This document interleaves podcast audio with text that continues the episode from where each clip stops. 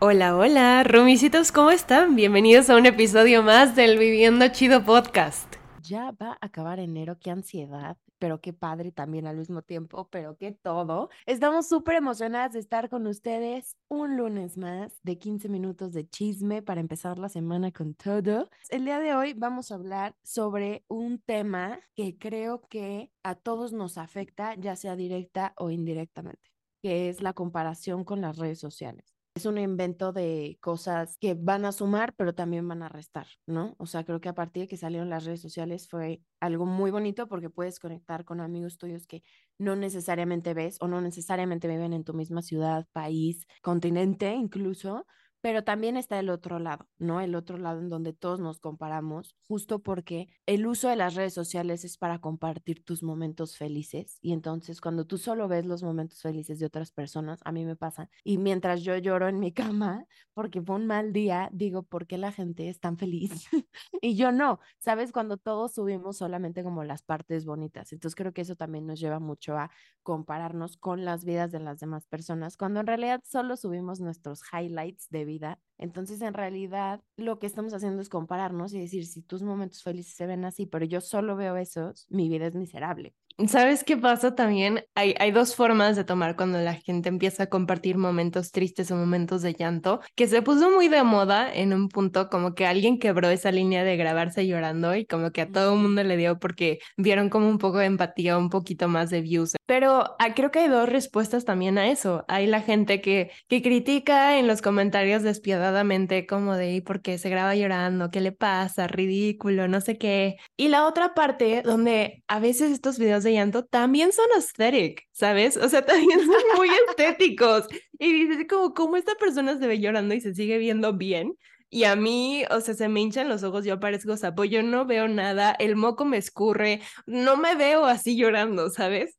Entonces creo que hay muchos puntos también de comparación que no solamente se queda en lo físico, que a lo mejor fue como empezaron las redes sociales y este tipo de inseguridades que nos causaban, que era más el estereotipo de belleza, de a lo mejor alguien más flaquito, que tal altura, que güerito, que ojo de color. Cada vez se va yendo un poco más profundo a el tipo de gente con la que te juntas, los restaurantes a los que vas, cómo está tu casa, cómo están tus relaciones, qué ropa te pones, la forma en la que hablas. Hay muchas formas en las cuales te puedes comparar con una persona y cada vez se ve un poco más profundo. Hay un punto muy diferente que creo que es una cosa también muy clave a la hora de la comparación en redes sociales, que mucha gente las llegamos a usar como usuarios, pero otra cosa y otro mundo es usarla como creador de contenido. Y si tú como usuario no tienes eso en mente, que hay personas a las cuales esto les da de comer y lo están usando como si fuera un marketing de una, de una empresa, no tanto como un usuario de la vida común. Nos estamos comparando contra realidades creadas por una empresa de marketing, no creadas por una persona nada más. Y creo que hay veces donde no sé si no sé si te ha pasado a ti, pero había veces al inicio donde en mi cabeza pasaba así como esta persona que tiene como 10 mil seguidores, 40 mil seguidores, no manches, wow. Y empecé a escuchar yo mucho en redes sociales el que la cantidad de seguidores significaba qué tanto vales como persona. Y creo que eso es algo muy peligroso. Alguien que vale 200 mil seguidores, entonces vale más que alguien que tiene 500 seguidores en la vida y a lo mejor te los topas en la vida real y dices, claro que no. O sea, esta persona de 500 seguidores a lo mejor y tiene muchísima más creatividad, a lo mejor es más empático, a lo mejor es más humano que la otra persona de 200 mil que a lo mejor ya se le subió, o a lo mejor y también es una excelente persona, pero lo estás juzgando de acuerdo a un numerito que ves en una pantalla. El pronóstico de tiempo que le damos a las redes sociales al subir un contenido, al subir una foto, es muy poco comparado con toda la vida que todos tenemos. Aparte, ese poco de vida que compartimos está editado, ya sea por filtros, ya sea porque tomé 50 fotos y decidí subir una, pero no te estoy enseñando las otras 50 que a lo mejor y se me vio la papada o a lo mejor me estaba riendo raro o a lo mejor el pelo me salió extraño, pero decidí subir esa porque me siento cómodo, cómoda, cómode con esa foto en específico porque a lo mejor resalta las mejores aptitudes de mí. Aunque no le hayas puesto un filtro, aunque no te hayas ido a Photoshop y seas como el profesional de las Kardashians, de todas maneras, todos estamos escogiendo qué subir y en qué momento y compartirnos de cierta forma, lo cual no significa que toda la gente en redes sociales es falsa y que toda la gente en redes sociales sube nada más todo lo bueno y que toda la gente en redes sociales se edita, eso no significa, sin embargo, sí hay una cierta preferencia tanto en usuarios como en creadores de contenido, que los creadores de contenido así funcionan. Das lo que te genera más views, das lo que la gente te está pidiendo. Eres una pequeña empresa, entonces tampoco podemos ser tan crueles con los creadores de contenido y decir como es que por su culpa, si no hubiera gente que consume eso, si no hubiéramos usuarios que pedimos eso, no estaría ese tipo de contenido porque no funciona. Así no sirve una empresa. Entonces, tomar en cuenta que todo eso está alrededor de una creación de contenido y que no todo mundo es falso. Hay mucha gente y muchos especialistas que suben sus consejos y que se comparten con la gente y es muy a criterio de cada quien lo que tomas y lo que decides evaluarlo con un ojo más crítico. Sí, 100%. Creo que también con eso viene la parte de humanizar lo que vemos en redes sociales justo lo que decía, ¿no? O sea, la gente subimos nuestros mejores momentos en donde nos vemos muy bien, en donde no tenemos un grano horrible en la frente, en donde a lo mejor lo editamos y está bien. Pero en el momento en que tú humanizas que esa persona probablemente subió esa foto estando en su sofá después de que la editó, hay una parte de mí en la que me da gusto que tengan estos momentos muy lindos. Pero no todos los momentos son iguales y no todos los momentos tienen que ser exactamente felices. Y aquí viene como un pequeño debate que yo tengo siempre, que es la inspiración y la creatividad que puedes obtener de redes sociales o de ciertas personas que comparten cierto contenido contra el sufrimiento y la comparación creo que también tiene que ver mucho el cómo nos tomamos las cosas nosotros. O sea, a mí antes me pasaba y hasta la fecha a veces me pasa, ¿eh? O sea, que veo gente que empieza a subir ciertas cosas, cierto contenido y con algunas personas me pasa que es como, ay, pero es que yo también podría hacer eso, mi vida es horrible, ya sabes, y tirarse al drama absoluto y al sufrimiento y a la comparación.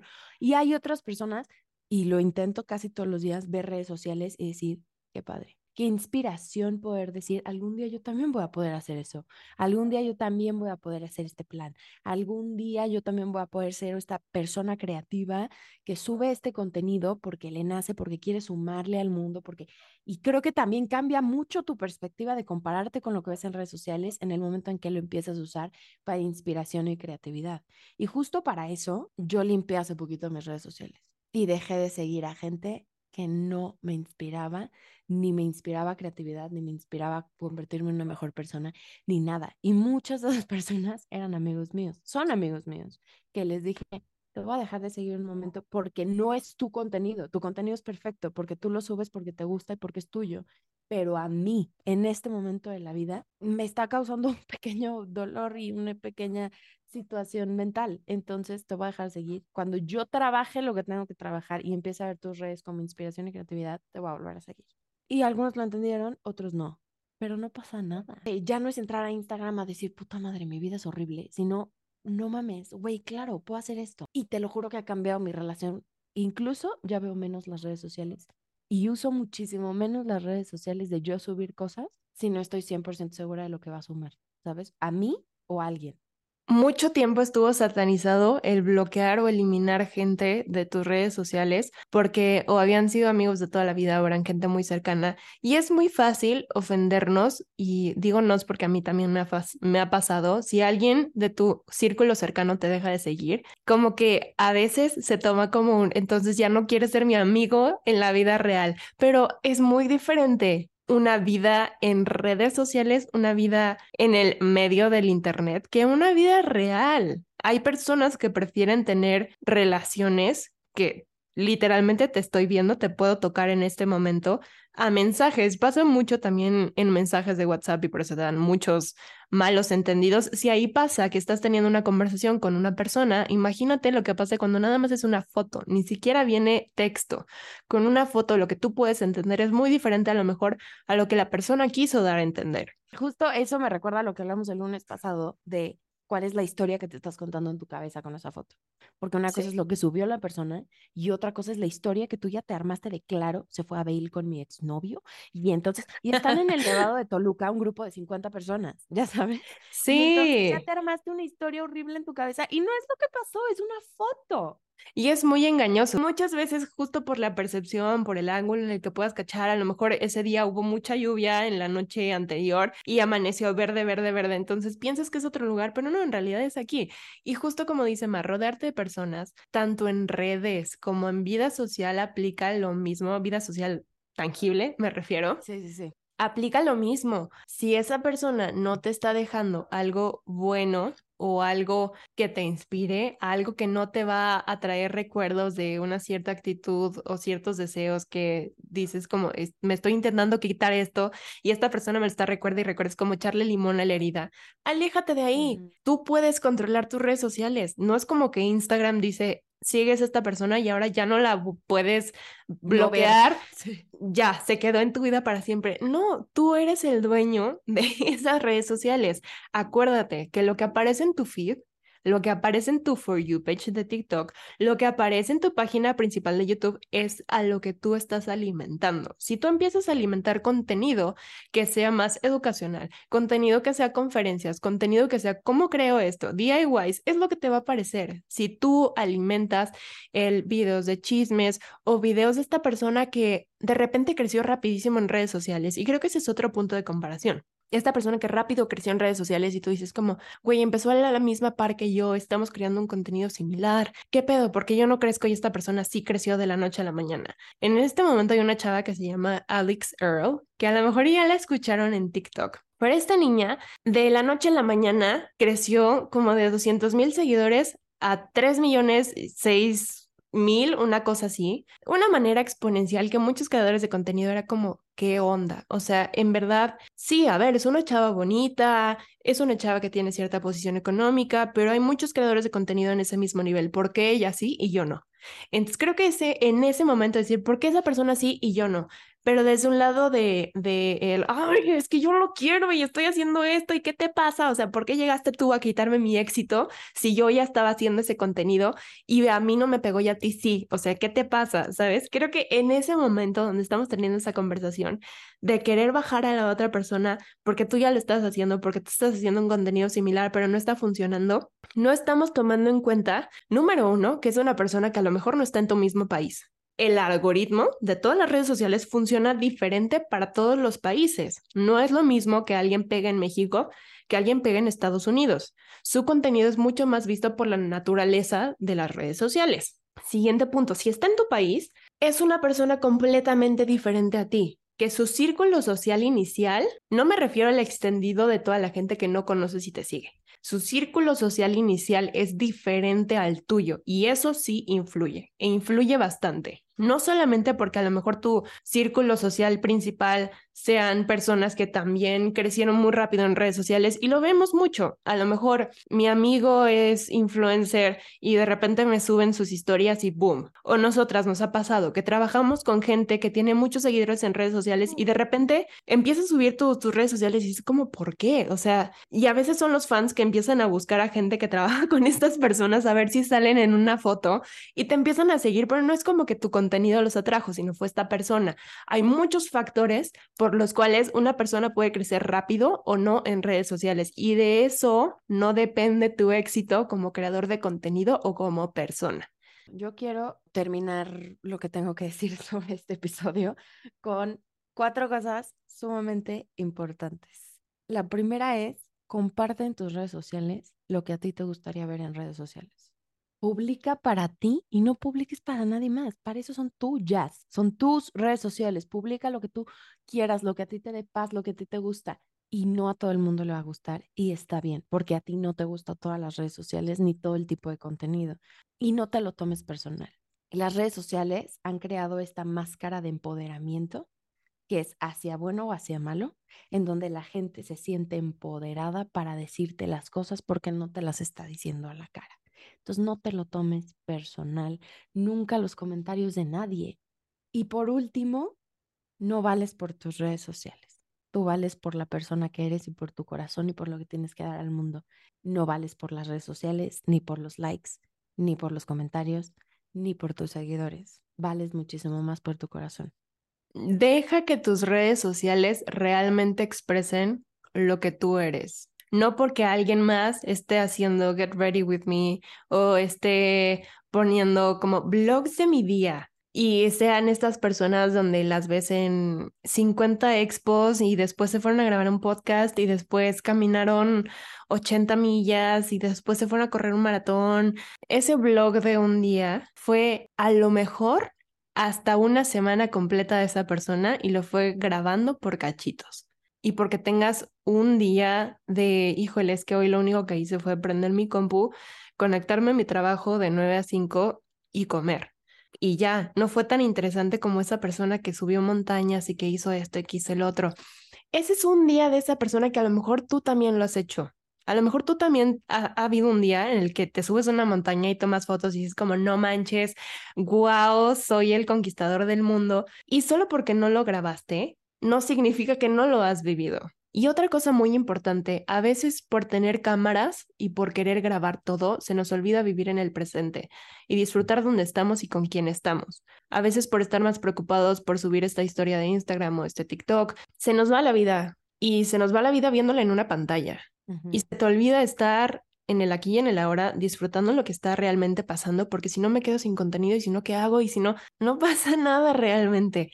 Hay tanto contenido en este mundo que por una vez que tú digas, hoy no, hoy no porque no me siento bien, porque no quiero, hoy no porque a lo mejor mañana sí o la próxima semana, el tomarte estos descansos de las redes sociales son muy, muy benéficos, porque no solamente te van a recetar en tu energía, sino en tu creatividad y vas a ver el cambio tan exponencial que puede ser el volver a conectar con estas redes sociales desde un lado más empoderador, desde un lado más humano, desde un lado donde no te pones presión para conseguir X número de seguidores, porque si llegas a los 10 mil, si llegas a los 20 mil y no has trabajado en ti mismo, si no te sientes satisfecho con tu vida, te prometo que eso no va a cambiar nada.